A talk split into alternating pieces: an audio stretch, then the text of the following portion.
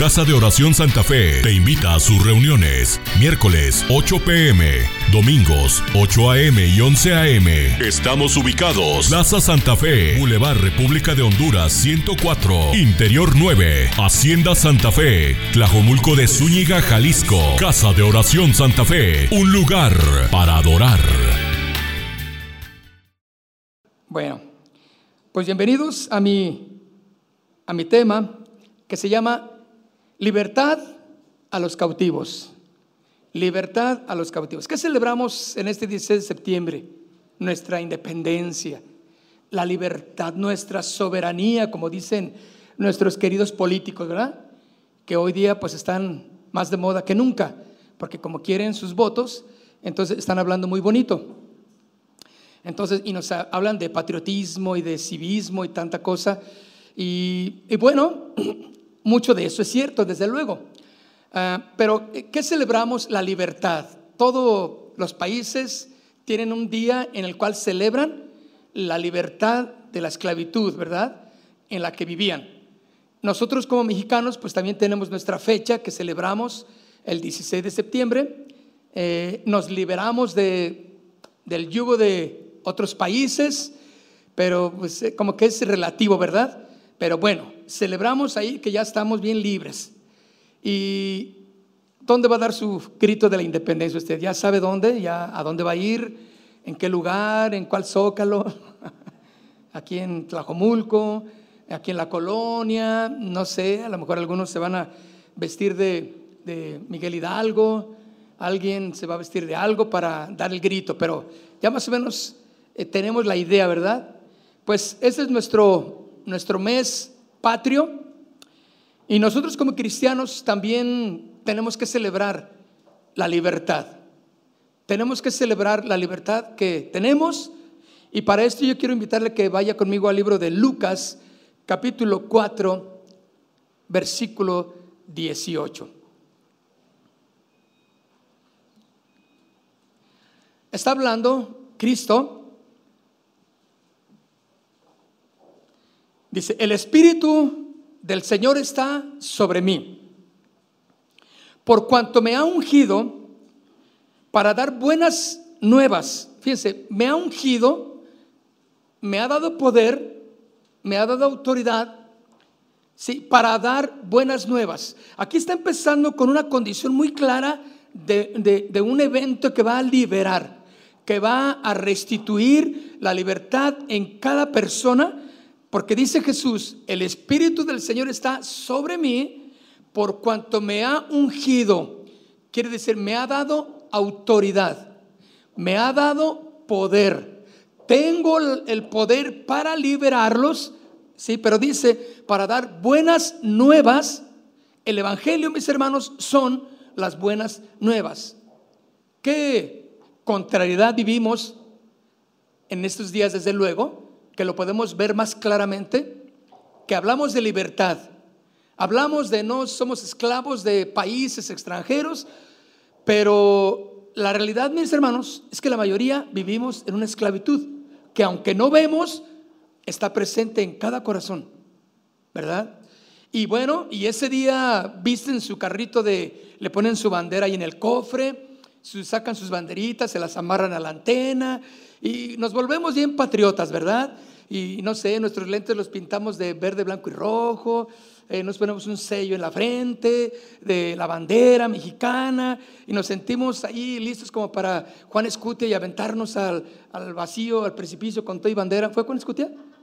Bueno, dicen, ¿verdad? No, no estuve ahí, pero dicen. Y nos sentimos este, que, que el fervor patriota está ahí y, y arriba México y los políticos pues no dudan y los comerciales y los negocios nos invitan a endrogarnos en este mes patrio y que al cabo endroguense, que al cabo pagan hasta enero del año que viene. Y bien patriota dices, órale, una televisión de 40 pulgadas o 50 y pues ya estás ahí bien endeudado. Ahí estás bien esclavizado en todo lo que te vendieron, en todo lo que se hizo y sigues y seguimos en la misma esclavitud. Hay muchas maneras en que nos podemos dar cuenta de que vivimos en esclavitud o de que hay eh, alguien que quiere seguir esclavizándonos como vivíamos antes. Pero dice, por eso este versículo, el Espíritu del Señor está sobre mí, dice Cristo. Por cuanto me ha ungido, ungir es autoridad, poder, derecho, para dar buenas nuevas. ¿A quién? A los pobres. Ahora, no está hablando de pobres económicamente. No está hablando de las clases pobres, como dicen ahorita los gobernantes que andan en campaña, pues son los títulos más este, eh, o los temas que tocan, ¿verdad? Yo estoy con los pobres y, vean cómo voy hasta la taquería de Don Pancho y vean cómo como tacos, pueblo, voten por mí. Y piensa que uno se va a emocionar porque ves al político comiendo tacos, ¿verdad? Pero sabes que eso lo hacen porque ahorita quieren congraciarse, ¿sí o no? Entonces ahí está la, candidata, se pone su, su, mandil y se pone ahí a vender pollo, ahí pollo, pásele, pásele. ¿Por qué? Pues nada más porque quiere tus votos. ¿verdad? Y se siente que, que, está con los pobres, se siente que, entonces la gente que no entiende, se siente afín a esa persona y dice, ay, sí, votemos por ella. Mira, está vendiendo pollo, está gritando pollo. Pero eso nada más lo hace mientras gana tu voto, ¿o no? Qué, miseria de, eh, O sea, piensan que nosotros no vamos a entender. Pero qué bueno que ya entendemos, ¿verdad? Que esas son tretas políticas. Así que voten porque verdaderamente tienen una buena plataforma de política y, y, que lo puede, usted cree que lo puede hacer bien, ¿de acuerdo?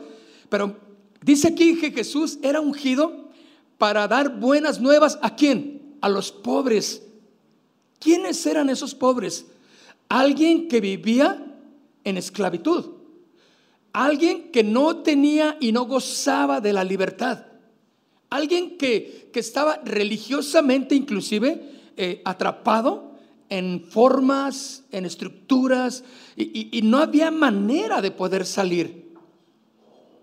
¿Cuántas veces hemos escuchado de, hombres que, y mujeres que están en cárceles y no hay manera de salir? De por vida muchos están ahí y no hay manera de que pueda ser. Qué terrible situación. Así es como se encontraban estos pobres, porque dice la Biblia así, por cuanto me ha ungido para dar buenas nuevas a los pobres, hablarles de Jesús, hablarles del Evangelio. ¿Sabe qué es lo que nos va a hacer libres, mis hermanos? La palabra de Dios, el creerla, el ponerla en práctica, va a darnos libertad. A lo mejor usted puede decir, no, yo no soy esclavo de nadie. Yo, yo, yo, ya, me dejé todas esas cosas de, esclavitud religiosa o, o como sea. Pero si usted puede analizar bien, hay muchas cosas que nos pueden dar un tinte de esclavitud en nuestras vidas. Cómo hablamos, cómo nos comportamos, ¿sí? Cómo hacemos las cosas o el por qué no hacemos ciertas cosas. Nos hablan muchas veces de que hay esclavitud espiritual en nuestras vidas. Ahora, Jesús está hablando aquí exactamente de una esclavitud espiritual. Dice, me ha ungido para dar buenas nuevas, noticias a los pobres.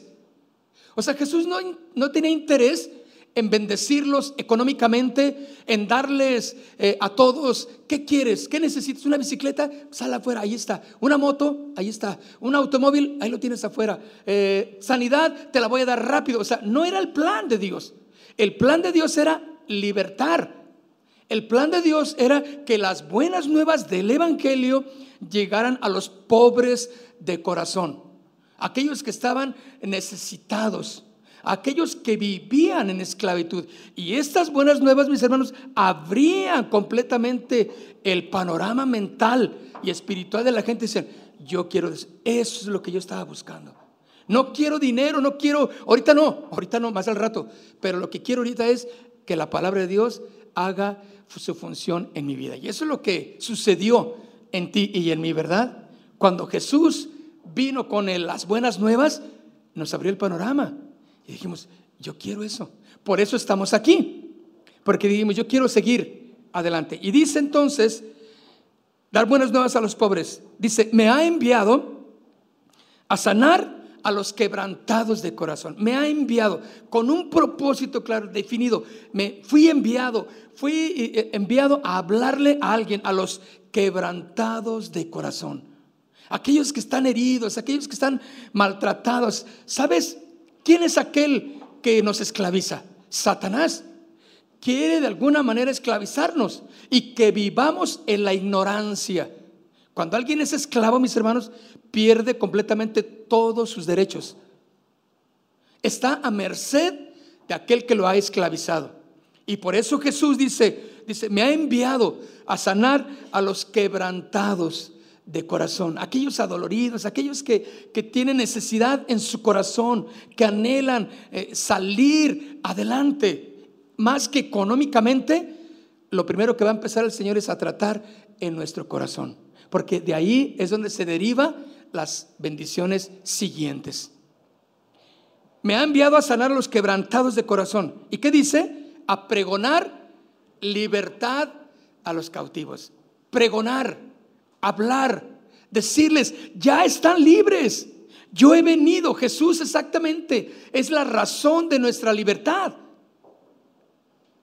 Yo he venido a darles libertad a los que cautivos. ¿Quién puede encontrarse en cautividad? ¿Quién en esta mañana puede encontrarse en cautividad? A lo mejor algunos dicen, ay, uno, hermano, ¿qué le pasa, hermano? ¿Por qué dice eso? Yo no. Yo soy hijo de Abraham, como decían en la Biblia, ¿no? Ay, no, no, yo soy hijo de David. Ay, jamás hemos sido esclavos de nadie, decían los tremendos religiosos. Pero Jesús los veía más esclavizados que todos los demás. Los líderes religiosos esclavizados y esclavizando a, toda la, a todo el pueblo.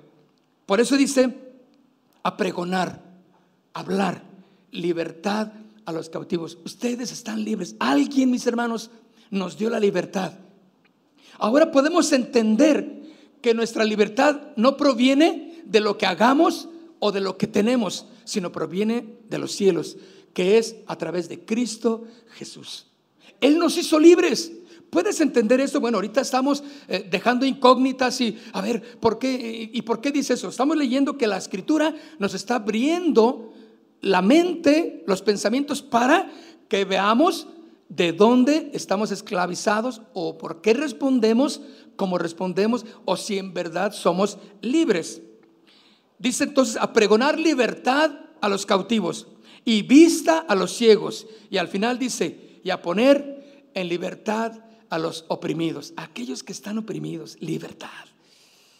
¿Sabes quién hace todas estas eh, situaciones de esclavizar? Satanás. No puedes darle ni un lugar en tu vida porque Él va a tomar ventaja y nos va a esclavizar. Porque en Cristo, aceptando a Jesús como el Señor de nuestras vidas, fuimos libres completamente. El pecado, dice la Escritura, no tiene autoridad en nosotros. Pero dígame, ¿verdaderamente vivimos en la libertad que Cristo nos dio o todavía nos gobierna el pecado? Analicemos nuestra vida a la luz de las escrituras. Y al final dice, a poner en libertad. Se abren las puertas y nos dice, estás libre. Camina como un hombre libre. ¿Han ustedes visto a los elefantes en cautiverio? ¿Cómo tienen una gran cadena amarrada a una de sus patas? Y lo único que hace el, elefante es balancearse, ¿verdad? Porque es, es como por años querer ir pero le jala la cadena y no puede. O sea, hasta ahí llega, hasta ahí llega. Pero una vez que le quitan las cadenas de su pata, él sigue. Porque aquí está esclavizado. Y no se va, pero vive balanceándose nada más.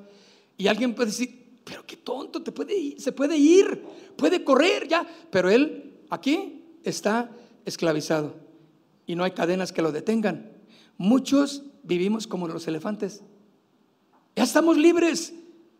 Y nomás nos balanceamos y seguimos en el pecado y seguimos en, los traumas, seguimos eh, viviendo eh, eh, este, condicionados a, lo que me den, a lo que veo, a cómo me siento, a, a, lo que responden, a lo que yo respondo. Y vivimos condicionados a ello cuando Cristo Jesús nos dio libertad. Ya estamos libres. Entonces, todo radica, mis hermanos, aquí en lo que creemos. Y ahí es donde Jesús quiere llegar. Porque fíjense, si fuera cuestión de sentirnos libres por lo que tenemos, bueno, pues entonces Jesús nos, diría, en cuanto salgan, cada uno tiene un carrito allá afuera, nuevo. Uy, pues qué feliz seguir al Señor así, ¿verdad? Y ahí está el escojan, cada quien el suyo, allí está afuera. No, pues yo sería el primero en cambiarle mi riuma y, y agarro otro. Pero no se trata, ahora, los bolsillos, pues este, es que este, no tengo nada, es que me siento así porque no tengo dinero. O sea, lo que Dios quiere, mis hermanos, es que aquí aprendamos a que en Él somos bendecidos. Que la bendición espiritual es primero antes que la material. Por eso, al final de este verso, dice que vino a libertar a los oprimidos. La verdadera libertad, mis hermanos, es la que debemos de gozar. No es un grito el 16 eh, eh, y comer elotes y comer eh, buñuelos y cargar una banderita y enseñarle al niño, ay, mira, ande. Cuando verdaderamente en el corazón estamos oprimidos por la esclavitud del pecado, del sexo, de, de, las drogas, del alcohol, de la mentira, del odio, del resentimiento. Y ahí estamos. Ah, pero ese día nos sentimos bien patriotas espirituales también. Lo que Dios quiere, mis hermanos, es que verdaderamente si vamos a gritar de júbilo y de libertad en esa noche, sea porque entendemos lo que Cristo hizo en nosotros a través de su palabra. Juan capítulo 8, vaya conmigo al libro de Juan capítulo 8, versículo 31.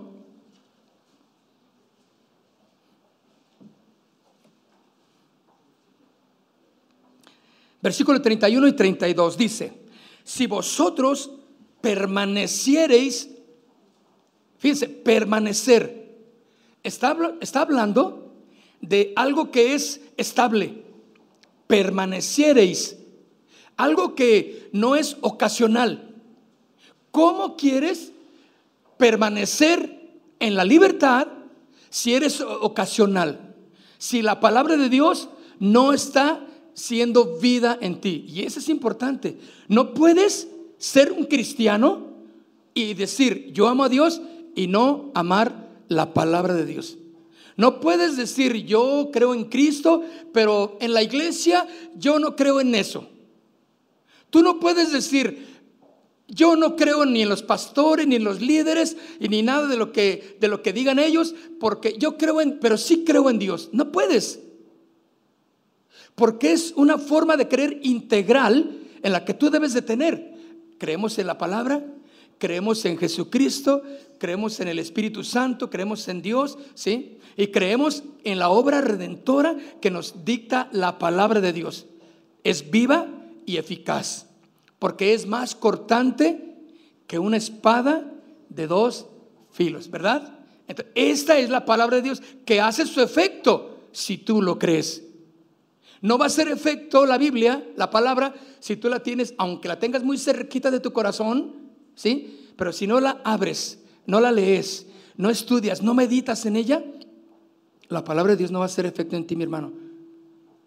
¿Cuánto les ha pasado que leen la Biblia y no le encuentran? Dices que no entiendo nada. Oye, mija, ¿ya leíste la Biblia? Oye, en este, ay, pues sí la leí, pero la verdad no entendí nada, no sé qué dice. ¿Le ha pasado? Aparentemente no está haciendo efecto la palabra, pero ella está haciendo espiritualmente un efecto en usted. Está cambiando. Siga, no desanime, léala y pídale al Espíritu Santo que le dé luz.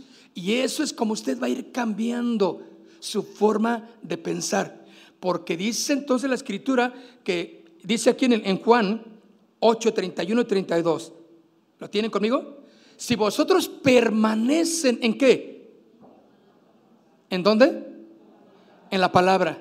Mis palabras, en la palabra de Dios. No sea ocasional. Joven, tienes que leer la Biblia.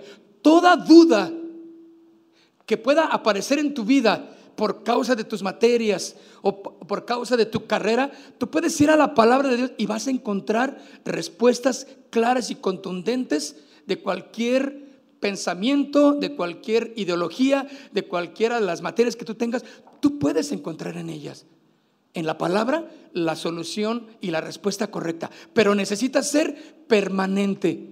Por eso dice aquí, Si vosotros permanecieres en qué?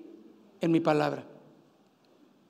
Hay muchos que dicen, ay, no, no, no le entendí nada, es que yo no entiendo nada de la Biblia y la dejan. Exactamente vuelven a ser esclavos de la ignorancia.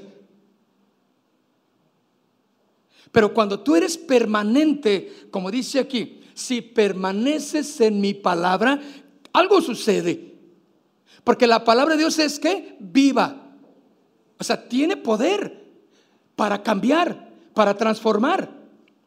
Permite que ella transforme, vaya cambiando. Yo ya no soy, tú ya no eres lo que eras antes. Tú pensabas algo que, que bueno, no, no, es que yo lo hago, es que yo lo hago porque me gusta y quiero hacerlo. Pero al decidir seguir a Jesús, te das cuenta que muchas de las cosas que antes le llamabas buenas para ti, ahora dices, ya no. ¿Cuántos tenían una afición por el fútbol tremenda que no podían dejar el fútbol? No, y, no, y, de antemano decían, mira, yo los domingos olvídate que voy a la iglesia, porque tengo mi partido de fútbol con mis amigos. Y ahí yo no le fallo. Él veía como que algo era más importante que ir a la iglesia y escuchar la palabra de Dios. Pero un día, mis hermanos, empezó a, a suceder algo en tu corazón. ¿Te sucedió algo así? ¿En algunas otras áreas? Yo tenía un tío fanático de las chivas. ¿Hay fanáticos de las chivas aquí?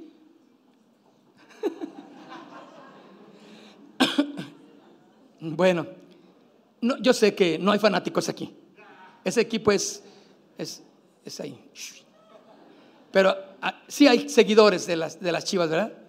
Y, y sienten, yo tenía un tío que era, todo era, era su amor por las chivas. Y tenía su recámara, ¿verdad? Ahí con, eh, este, con láminas y pósters y, y, todo, boletos, inclusive cuando vi, fue a verlo a las chivas y jugó contra quién sabe quién, y de recuerdo y todo. Y, y le hablábamos a mi tío del Señor y sí, pues así decía que está bien, pero sabía que ir al domingo a la iglesia dice, no, no voy a ir. Él no quería. Algo pasó. Algo pasó que la palabra empezó a funcionar en él. Empezó a ser libre mi tío. Ahora, porque esto era una atadura para él. Entonces, ¿saben qué? Y empezó a ir los domingos y ahí lo veíamos en la iglesia bien bien prendido. Yo veía, yo, me, yo por acá siempre adelante, yo lo veía y, qué, qué milagro, Señor, gracias por mi tío, porque eso nadie se lo podía haber quitado más que el Señor. Le dijo la esposa, le dijeron sus hijas, le dijimos los sobrinos y mi tío bien aferrado. No, no, ustedes, ustedes váyanse, yo aquí me quedo. Se ponía a ver la televisión con su camiseta de las chivas. Era una afición tremenda. ¿Quién pudo haber hecho libre a ese hombre? La palabra de Dios. Ahora, siguió siendo eh, eh, admirador de las chivas, pero ya en su proporción correcta. ¿Me entienden? O sea, ya no le impedía que el partido iba a ser a las 12, a la 1 de... Él dice, ¿sabes que Primero voy a la iglesia y, luego veo la Lo dejaba grabando el partido. ¿Quién hizo esa, esa liberación? Dios. Qué tremendo, ¿no? Por eso dice, si vosotros permanecen en mi palabra, seréis verdaderamente mis discípulos. ¿Qué hace entonces la palabra permaneciendo en ella? Nos hace discípulos. Discípulos no, quiere decir seguidores. Tú no puedes decir que eres un seguidor de Jesús y ni que eres discípulo de Jesús si no sigues los mandamientos a través de su palabra. Porque si no, si no lo sigues así, tú vas a tener un diosecito hecho a tu medida. Ese diosecito que no te demanda nada que te deja hacer tus travesuras y como dices tú que ese Diosecito que tienes te ama tanto, pues no te va a castigar. Ese es el Dios que tú creaste. Pero vete al Dios de las Escrituras, lo que Él te va a demandar, pero también de lo que Él te va a hacer libre. Ese es el verdadero Dios. Entonces dice aquí que nos hará verdaderamente discípulos. La primera cosa, mis hermanos, que sucede cuando Jesús empieza a obrar a través de su palabra en nosotros es que nos hace discípulos de Él. Un seguidor de Jesús. Yo quiero seguirle. ¿Cuántos lo dijeron igual que yo? Yo quiero seguir el camino de Jesús. Y no importe, y ahora sí que topen esto. hasta donde tope, yo voy a seguir a Jesús. ¿Verdad? Y fíjense, nosotros cuando verdaderamente el Señor nos empieza a ser libres, ya no estamos pensando tanto en lo material, sino ahora pensamos, ok, Dios tiene un propósito. Y por alguna razón, Dios no ha respondido a mi oración. Entonces, buscas en tu oración y en tu interior y le preguntas al Señor, Señor, algo está pasando que no me, no me has bendecido con esta eh, petición que te he pedido. He rogado, Señor, he llorado por ello y no veo que sea clara la cosa. Bueno, ahora lo entiendes y dices, Dios sabe a qué hora, ¿sí o no? Dios lo va a hacer en su momento. En su propósito yo estoy. Pero antes, ¿te acuerdas qué renegón eras? ¿Qué renegona eras? No, quiero esto, pero ya. Y te desanimabas y dices, ay, no, ya no voy a la iglesia. Ay, no, o sea, como que castigabas a Dios. Ya no voy a la iglesia, mm, ya no, no, pues le hemos pedido y no me da nada. Y, y no, es que Dios no está intentando simplemente darte de lo material y cumplir tus necesidades como si fuera el genio de la lámpara de Aladino. Que le sobas a la lamparita, sale Dios y te dice, te voy a cumplir tres deseos en este día. ¿Cuál quieres que comience? Ah, pues qué fácil. Tú le pides, dame, dame, dame, dame. Y no, así no es, mis hermanos. El Señor quiere que la libertad que nos da a través de su palabra pueda estar en nosotros tan presente que podemos entender que Dios tiene un propósito en cada situación en nuestras vidas. ¿Por qué razón? No sé. Él es soberano. Yo tengo muchas cosas que Dios no me ha respondido. ¿Tú también? ¿Sí o no? Pero yo creo y sé que Dios tiene control de mi vida y que Él está obrando, me está enseñando. Hay algo más importante que lo material en mí. Me quiere enseñar tal vez paciencia, tal vez prudencia, ¿por qué no? Me quiere enseñar a perdonar. Porque uno piensa que, que ya está bien, pero cuando te da, empieza la palabra a refrescar tu vida, te dices, ay no, Señor, como que me falta, ay Señor, gracias por hablar a mi vida. ¿Le ha pasado esto igual? en su corazón. Así es exactamente como Dios obra. Los discípulos del Señor son aquellos que son regidos y dirigidos por su palabra. Entonces, un verdadero discípulo es aquel que se rige por la palabra de Dios y es libre. Cuando Pedro y Juan iban al templo de la hermosa, ¿a quién se encontraron ahí en la, en la entrada de la puerta? A un cojo, ¿no? ¿Era un cojo? Un cojo. ¿Y qué tenían en las bolsas Pedro y, Juan? Nada. Porque para ellos, como discípulos, no era lo más importante. Ah, pero tenían algo que era más que dinero. ¿Sí o no? Tenían el poder de Dios. Eran libres. O sea, no, llegaban allí y, se, se juntaron con el, con el cojo a pedir limosna también ellos. Ay, pero dame, dame chance así para yo también pedir contigo porque necesitamos comer, porque necesitamos suplir en mi casa las necesidades. Ellos no pensaron en eso. Ellos iban con autoridad porque eran discípulos de Jesús. Ya estaban en un ámbito de una libertad tal que dijeron, mira, no tengo oro, no, no tenemos oro ni plata, pero lo que tenemos, te lo damos. En el nombre de Jesús, levántate y anda. La libertad de pensar exactamente como Cristo quiere que pensemos. En este versículo que leemos, del verso 31 y 32 dice, si ustedes escuchen, permanecen en mi palabra, seréis verdaderamente mis discípulos. Entonces esto nos enseña que tenemos que aprender a dejar de quejarnos, de murmurar, de ser gruñones, enojones. Es que, y pensar que siempre vamos a tener la razón. Y siempre queremos salirnos con la nuestra. ¿Alguien es así? No, bueno, no la levante mejor. Porque entonces yo también tendría que levantarla. Quiero salirme con la mía. Yo tengo razón, yo tengo. Y me he dado cuenta que entre más viejos estamos, más este más mañosos nos hacemos. Más aferrados nos hacemos a nuestras y difícil querernos que nos cambien. No, no, no, no, no, así déjame, así déjame yo. Aquí, mi plato cataca, y, y no te, eres cuadrado a más no poder. No, mi hijo, mira, pero es, y tú déjalo ahí, déjalo ahí. A mí déjame, déjame. Es que te va a hacer, y si me da ese daño, déjame, es mi vida. Bien terco. Bien mulilla, como dicen por ahí. No, mis hermanos. Necesitamos ser verdaderos discípulos, que son aquellos que son guiados en la libertad de conocer a Jesús, en la amplitud de la libertad que Él nos da. Por eso decía en Lucas 4:18, libertad a los oprimidos. El tema exactamente es libertad a los cautivos. Si tú te fijas, muchas de las cosas que tú haces a diario pueden ser signos de esclavitud. No estamos hablando de que, no, yo ya no tomo, hermano, yo ya no soy adúltero, yo ya no.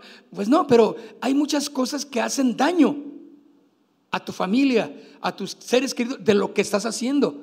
Mucho de tu comportamiento está hablando de, la terquedad, de que no permites que la palabra de Dios y que el Espíritu Santo obre en tu vida. Eres aferrado a más no poder. Y ni quien te saque de ello.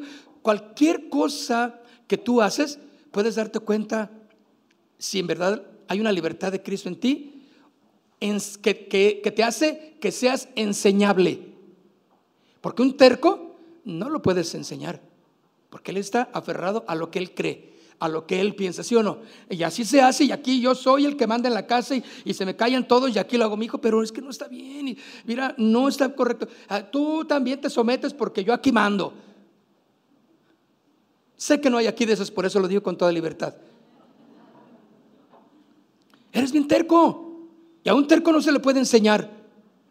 Pero la palabra de Dios, mis hermanos, nunca se deja sin cumplir su propósito. Él nos enseña, nos transforma, nos cambia. ¿Eso te sucedió a ti? ¿Que te cambió el Señor? Sé que no eres ni la pizca de lo que eras antes. Dios hizo algo contigo. Entonces dice, si permanecieres vosotros eh, en mi palabra, seréis verdaderamente mis discípulos y conoceréis la verdad. Y la verdad, ¿qué va a ser? Hermanos, una explosión de, libertad, de, fuera de, religiosismos, fuera de, de, sentimentalismos. Vamos a tener una libertad para creer verdaderamente la palabra y poder entender el propósito de Dios, que inicia cuando Jesús es el Señor de nuestras vidas. Ahí vamos como discípulos, pero el Señor va enderezándonos a través de su palabra. Conoceréis la verdad. La verdad, mis hermanos, es Jesús. Él es el camino, la verdad y la vida. Conocerles la verdad. No tienes, eh, eh, el, no te da gusto el saber que conoces la verdad. Todo mundo la anda queriendo buscar. Tienen sus verdades, son relativas.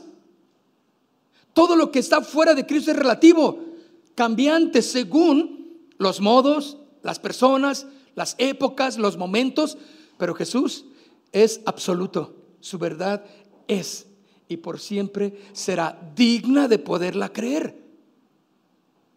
Tienes que creer la palabra de Dios. Ella, al leerla, al meditarla, al adorar, al estar en comunión, nos da libertad y va abriendo nuestro panorama eh, espiritual. Por eso dice al final del 32, y conoceréis la verdad, y la verdad que os hará libres. ¿Cuántos presos, mis hermanos, en la penal, en las cárceles, desearían ser libres? ¿Cuántos? Lo más horrible de todo es ser esclavo, estar en prisión de esclavitud, ¿verdad? Escuchaba que el, el Chepo, el Chapo, ¿sí? ¿usted lo, lo han oído de él? El señor de los túneles, que se quejó porque su cárcel estaba muy chiquita.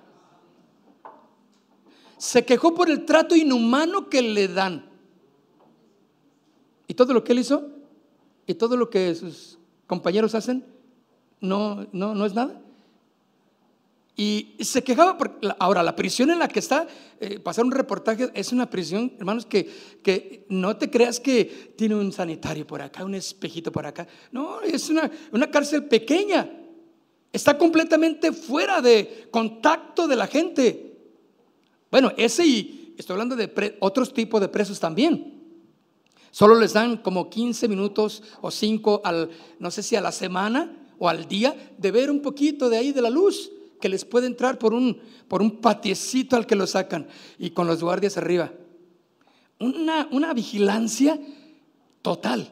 Qué terrible vivir en esa circunstancia, ¿no? Es para volverse loco, ¿o sí o no? Para estar, ¿cómo vas a vivir año tras año tras año? Bueno, es mucho, día tras día tras día tras día. De esa manera eso es, para volverse loco, ¿no?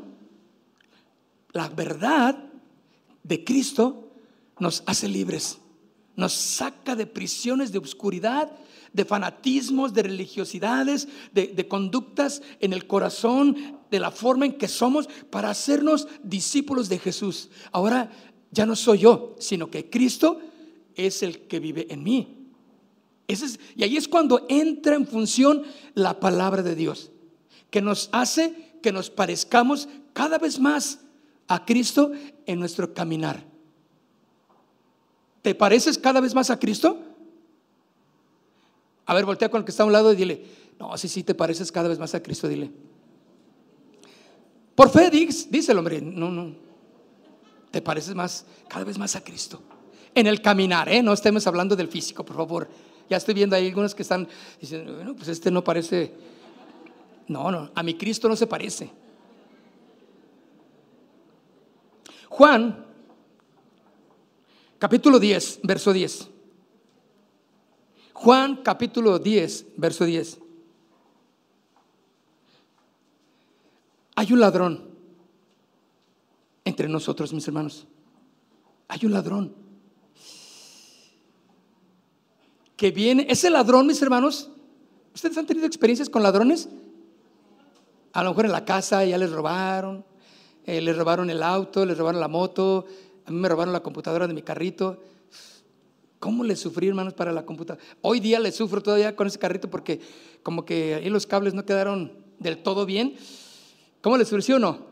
Las computadoras. ¿Cómo les gustan las computadoras ahora, verdad? De los autos. Y, pero han tenido experiencias, son terribles, ¿no? Se siente uno mal de que ibas con tu celular ahí mandando mensajitos, aleluyita, y voy a la iglesia y pum, pasa el ladrón y se lo lleva. Señor, luego que voy a dar un mensaje cristiano, Señor. No me dejaste ni enviarlo. El ladrón le valió y te lo llevó con todo y tu mensajito cristiano. No le hace que trajera una cruz en la parte de atrás, también se la llevó. Cuando me robaron un misterio, una, de mis tantas veces de tener contacto con los rateros, se robaron misterio y mis cassettes de alabanzas. Y tenía una Biblia también ahí que también se la llevaron. Y mi consuelo dije, ay, pues ojalá y el ratero oiga las alabanzas y se convierta al Señor. Y que la Biblia, pues, eh, haga su efecto. Bueno, yo no sé, ya no, no sé qué pasó, pero, pero eran este, romanticismos, ¿no? De, de las situaciones que uno tiene a diario. Pero sí ha tenido, hemos tenido problemas casi, creo, la mayoría con cuestiones de robo, ¿verdad? La llanta, ¿qué tal? Ahí en casa de oración, Colón, Dios mío, tú llegas y tu auto lo ves así ya nomás entre ladrillos, porque se robaron las llantas. ¿Cómo lo hacen y cuándo lo hacen? No sé, pero son expertos. Este ladrón, mis hermanos, de Juan 10:10 es experto en robarte. Ahora, ¿qué quiere robarte este ladrón? La libertad. Una libertad que fue pagada, mis hermanos, a precio de sangre. Una libertad que se te dio a ti y a mí, escúchalo, en la cual se te demanda a que vivas en ella. Es como decirte, te demando que te goces. Es como decir, te demando que te alegres, porque esa es tu responsabilidad. Alegrarte en el Señor. Es como exactamente lo que nos está diciendo que este ladrón nos quiere quitar esa libertad. Y el Señor dice, te demando a que vivas en libertad. Que no te salgas de ella. Y hay de ti, si es como una advertencia clara. Si no vives en libertad, el ladrón va a venir y te va a agarrar. Lo más preciado que tú tienes, que es la libertad. La va a agarrar y te va a hacer esclavo. Díganme si, ¿cuál es el pago de las maldades en la sociedad? Cuando tú haces algo malo, a la cárcel. ¿Y qué es la cárcel? un lugar de refrigerio, un lugar donde eh, eh, pues nos sientan ahí en una, mecedora, te dan una Coca-Cola cuando llegas y unas papitas para que te la pases a gusto, unas revistitas, mientras que te atienden. ¿Eh? Y te dicen, no ande haciendo eso, ¿eh? porque no está bien, ándele pues y te dan tu nalgadita y para afuera. Es un lugar donde te quitan la libertad. Todo lo que aparenta ser tu derecho, dejas tu credencial, dejas tu fajo, dejas todo lo que de valor, porque ya estás cautivo. Eso es lo que pasa. Dice que este ladrón, dice, no vino sino para qué? Hurtar. Te va a robar. ¿Qué te va a robar? Lo más valioso, tu libertad. Por eso, mis hermanos, vamos a la palabra de Dios que nos hace libres y podemos entender que todo lo que suceda fuera de las escrituras va a traernos consecuencias nefastas en nuestra vida. Nos va a amargar la vida, nos va a esclavizar. Por eso vivamos como discípulos de Jesús, conforme a su palabra, en la libertad que Cristo nos dio. Esa es la verdadera libertad, mis hermanos. La gente hoy en día vive una hipocresía de libertad, que no es exactamente eso. Se salen a las calles, a, la fiesta, ¿sí o no? A emborracharse y, ese es el, grito de independencia que van a dar cuando en su corazón verdaderamente está cautivo. En muchas cosas que pasan. Por eso cuando hay cautividad, dice aquí, para hurtar. ¿Para qué más? Matar. ¿Qué va a matar? Todo deseo de querer salir. Todo deseo de libertad. Por eso yo les invito a que vayan a ver esa película que se llama Grito de Libertad. ¿Ya la vieron? ¿Cuántos ya la vieron? ¿La recomiendan? Oh, está bien. ¿Quién más? Por acá, ¿quién ya la vio? Bien. Ya dejen de ver Rambo. Ya, ya. Rambo contraataca como 25 mil. Ya. Esta, ¿cuántos de aquí ya la vieron la película de... ¿Ya? ¿Qué tal? ¿Está bien? ¿La recomiendan? Hay que ir, mis hermanos. Bueno, El Grito de Libertad se llama esa película. Eh, la recomienda, no la he visto, pero la recomienda que tiene un buen tema que nos, que nos puede ayudar desde luego bastante. Entonces, sino para hurtar, matar todo intento de libertad. Todo intento de salir de, de, de, de, la esclavitud, tú no puedes. Qué horrible, ¿no? Hay alguien entonces que quiere poner su pie sobre tu cabeza y ponerla en el piso y decir, tú no te mueves y tú te me callas. Pero es que ya me siento mal, es que yo no me quiero. Cállese, usted no hable. Ay, pero es que, ay Dios, ayúdame. Cállese, ni mencione ese nombre. Te dice, ¿quién te dice? El ladrón. El que, al que tú le das permiso, si tú quieres, de que te robe lo más preciado, que es la libertad, de creer en Jesús. ¿Y cómo va a venir eso? A través de su palabra, sino para hurtar, matar y destruir.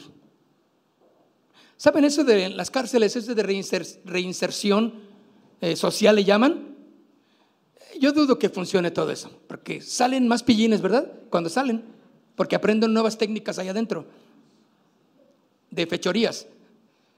Pero claro, la intención es buena, pero ¿Qué intención buena puede funcionar, mis hermanos, si Jesús, si Dios no es el centro de ese lugar? Si no es el centro del director, si no es el centro de nuestro corazón. ¿Qué intención buena puedas tener? Dale lo que quieras, haz lo que tú quieras. Y, vea esto, y vea allá, y que te vi, escuché este que, dice, escuché aquello, y que este me puede ayudar, que allá me ayudan, y que acá, ve donde quieras. Aléjate del Señor si quieres, pero el ladrón te va a hurtar, te va a matar y va a destruir todo lo intento correcto que tú quieras hacer. Pero porque no conoces la verdad. Tú la conoces, aquí la tienes. Pero mira lo que dice las palabras más hermosas que finalizan en este verso 10. Eh, Yo he venido para que tengan vida y para que la tengan en qué? Levantar tus manos. ¿Te imaginas? Decirle, Señor, gracias, gracias, porque el alcohol no me domina, el sexo fuera del matrimonio ya no me domina, Señor, yo estoy firme en ti, la fornicación, el adulterio, ya no me domina, Señor, pasiones feas, desordenadas, no me domina, Señor, estoy libre. El pecado no se enseñorea ya más en mí. ¿Puedes decirlo también así? Bueno, no lo vas a decir, pero así es. Ahora, ¿qué piensas cuando escuchas la palabra libertad, ¿qué piensas? Usualmente la asociamos pues con el deseo de seguir nuestros sueños, nuestras ambiciones. Sin embargo, Jesús habló de un aspecto mucho más profundo en relación con ese tema, el cual destaca la libertad del alma. Aquí, la libertad. Fíjate, si tú no tienes en cuenta esto, tú estás viviendo en, una esclavitud Dios desea entonces liberarnos de cualquier atadura o libertarnos de cualquier atadura interna que nos impida llegar a ser personas que las que deseamos ser delante de Dios. Ahora, esta clase de libertad, mis queridos amigos, no se alcanza por medio de guerra. ¿Cuánto tiempo lleva ya la guerra de Ucrania y Rusia? Un año, aprox. Un año. ¿Y hay paz? Hoy en la mañana vi un video de Rusia aventó un, bueno, pues no sé cómo le llamaríamos, pero un bombazo, ¿sí? Y se ve la explosión en medio de la calle, autos y 17 muertos en ese pequeño gran bombazo. ¿Dónde está la paz? ¿Se va a lograr así? No, mis hermanos, en la guerra nadie va a ganar. Todos van a perder. Y así está hasta ahorita, un año. ¿Te imaginas al principio cómo nos escandalizamos y cómo que Rusia le declaró la guerra a Ucrania? ¡Uh, pobre Ucrania! Si nomás Rusia va a apretar un botoncito y se acaba Ucrania. Pues ¿cuál? Que nos damos cuenta que Ucrania está resistiendo, un pequeño país que, apoyado por otros, eh, otras potencias, pero al fin y al cabo Ucrania es el que le tiene que echar la fuerza, ¿no? Y ahí está. ¿Por medio de guerras puede encontrarse la libertad, mis hermanos? Claro que no. Se acaba una y sigue otra. Ni por declaraciones tampoco, ni por atar, ni por desatar. Así que por más nudo ciego que le hagas a lo que tú digas, si no estás basado en la palabra de Dios, si no la crees y te hace verdaderamente libre, no vas a hacer y a lograr nada. Va a ser exactamente por el conocimiento de la verdad. Jesús es la verdad. Por eso dice, y el tema que leímos, Juan 8:31 dice que si permanecemos en su palabra, ¿se acuerda que al principio lo leímos? Si permanecemos en su palabra, seréis verdaderamente mis discípulos y conoceréis la verdad y la verdad os hará libres. Quiero terminar con este versículo, Lucas capítulo 19 versículo 10. ¿A qué vino Jesús, mis hermanos, entonces? Él vino a pregonar libertad a quién? A los cautivos. Libertad a los cautivos. La razón por la que Jesús vino entonces fue a buscar y salvar lo que se había perdido. En Lucas 19:10 Dice, porque el Hijo del Hombre vino a qué? A buscar. María, Arturo, Pancho, Juan, Claudia, Miriam, Dios vino a buscarte a través de Cristo. Te vino a buscar. ¿Te puedes dar cuenta de, lo, interesante que es esto? del interés que Dios tiene en ti y en mí. Eres invaluable para Dios. Eres, tienes un valor incalculable para Dios. Y eso nos debe de alertar. Ay, ¿a poco, hermano? Claro. ¿Sabes cuánto vales? La sangre de Jesús. Vales la sangre de Jesús. La sangre real de Cristo Jesús. Que fue vertida para pagar tu deuda. El ladrón te tenía y dices, tú no sales. Tú no vas a ir a ningún lado y te me callas. Es que yo quiero ir a la iglesia. Y te pone un obstáculo. Y tú, bueno, está bien. Y, es que quiero hacer algo bueno, es que ya quiero que mi matrimonio funcione. Tú cállate, te dice el enemigo. Tú síguele dando ahí a, tole con el dedo. Y tú nomás medio te haces esto y ya. Y vienes y te hundes y te hundes en problemas. Él vino a buscar, a buscar a aquellos que estaban perdidos. Dice, vino a buscar, porque el Hijo del Hombre vino a buscar y vino a salvar lo que se había perdido. Fíjate que en la mañana yo estaba, platicando también eh, y, y, pensando cómo Satanás pensó que ya la tenía ganada. Cristo le dijo al enemigo, ¿cuánto vale Pedro? ¿Cuánto vale Juan? ¿Cuánto vale Rosa? ¿Cuánto vale María? ¿Cuánto vale este Arturo? ¿Cuánto vale David? Salomón? ¿Cuánto vale? Mm, tú no, creo que puedas pagar, no, tienes suficiente, yo lo tengo, ¿cuánto vale? Mm, bueno, pues el enemigo dijo, pues vale tanto, cash. Ah, sí, dámelos, yo los pago, voy a pagarte por todos, por toda la humanidad. ¿Cómo vas a pagar? Por mi vida y con mi vida. Fíjate, el enemigo no leyó las escrituras correctamente. Porque en el Antiguo Testamento hablaba de Jesús, de cómo iba a morir. Entonces Satanás cayó en la trampa, solito en su propia trampa. Dijo, no, ya sé, mira, mato a Jesús y ya la armé. Soy el dueño de todo. Ese era el plan perfecto de, de Dios, que Jesús muriera en la cruz para darnos vida. La vida es Jesús, mis hermanos, para darnos libertad. Entonces el enemigo pensó que ya la tenía y Jesús le paga por ti, le paga por ti, le paga por ti, para que tú vivas de acorde a lo que hemos creído, a la libertad que nos dio Cristo. Y poder confiadamente decir, gracias Jesús, porque tú me has libertado. El enemigo se quedó con los ojos cuadrados. Digo, ¿what? ¿Y ahora? ¿Marchaste? Ya pagué. Así que mira, te pagué con mi sangre. Así que todos los que crean en mí son míos. ¿Cuántos son de Dios? ¿Cuántos son hijos de Jesús? ¿Cuántos son discípulos de Jesús? Póngase de pie, por favor. Demos un aplauso entonces a nuestro Señor Jesús.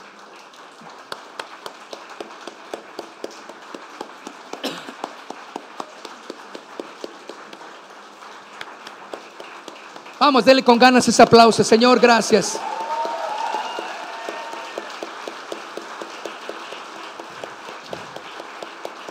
Gracias, Señor.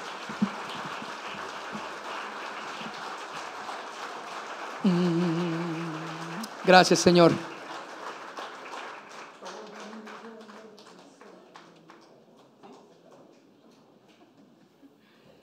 Cierre sus ojos, denos un tiempo para eh, adorar a nuestro Dios a través de Cristo Jesús que nos dio su palabra. Somos libres, hermanos. Ya el pecado, dice la misma Biblia, no puede enseñorearse de ti. Todo el pecado es todo aquello que te separa de una comunión correcta con Dios.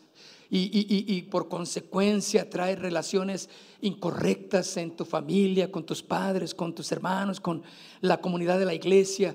Por eso honremos a Jesús con nuestras vidas. Todo mi dolor fue sobre ti, Señor. Gracias, Señor. ¿Cuántos puede levantar sus manos y decirle, Señor, gracias?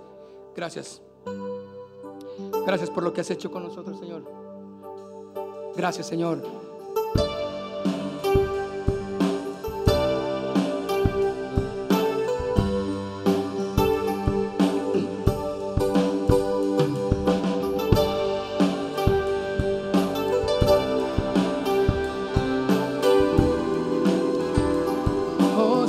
Te adoramos hoy, levantamos nuestra voz. Vamos a cantar con todo el corazón. Todo mi dolor fue sobre ti. Todo mi dolor fue sobre ti. Mi enfermedad llevaste tú.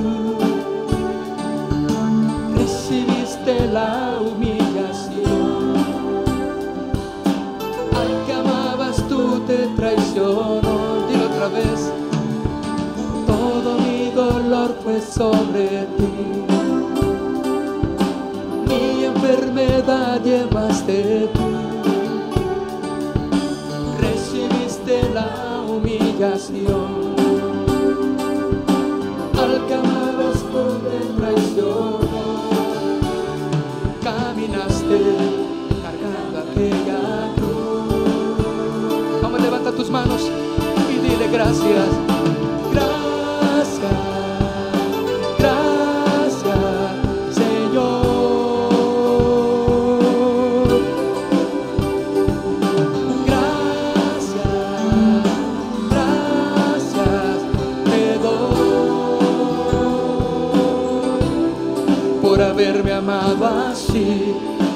Ahora vivo es solo ti.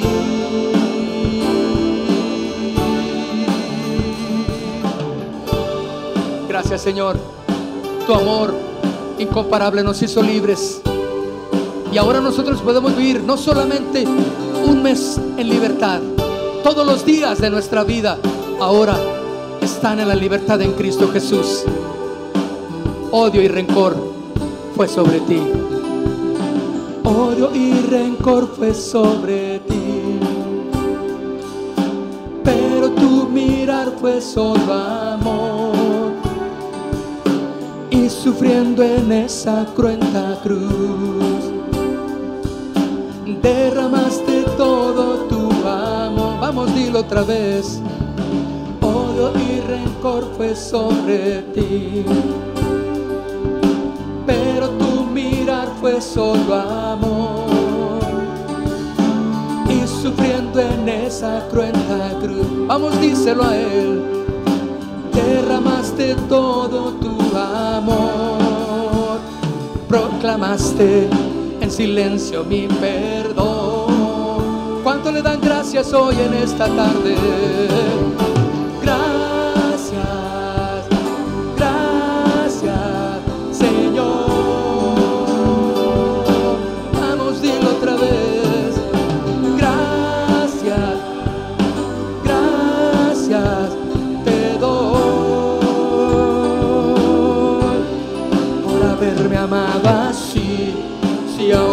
Ahora vivo es solo por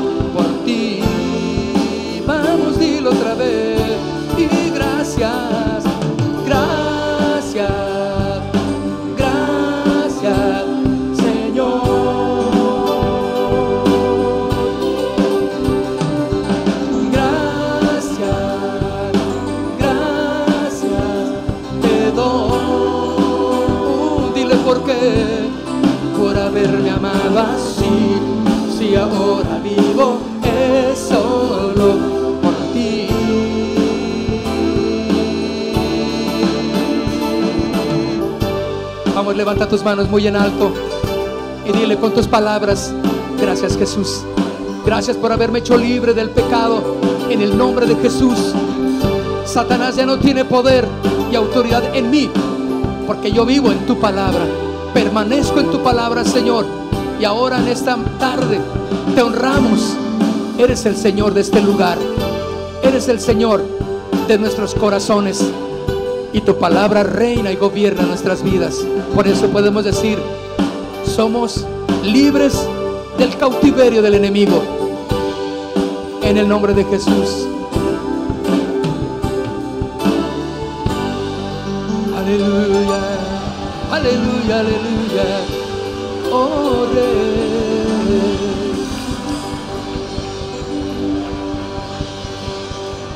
Aleluya, aleluya, aleluya. Gracias, Señor.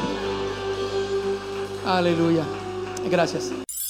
Casa de Oración Santa Fe te invita a sus reuniones. Miércoles 8 pm, domingos 8 am y 11 am. Estamos ubicados. Plaza Santa Fe, Boulevard República de Honduras 104, Interior 9, Hacienda Santa Fe, Tlajomulco de Zúñiga, Jalisco. Casa de Oración Santa Fe, un lugar para adorar.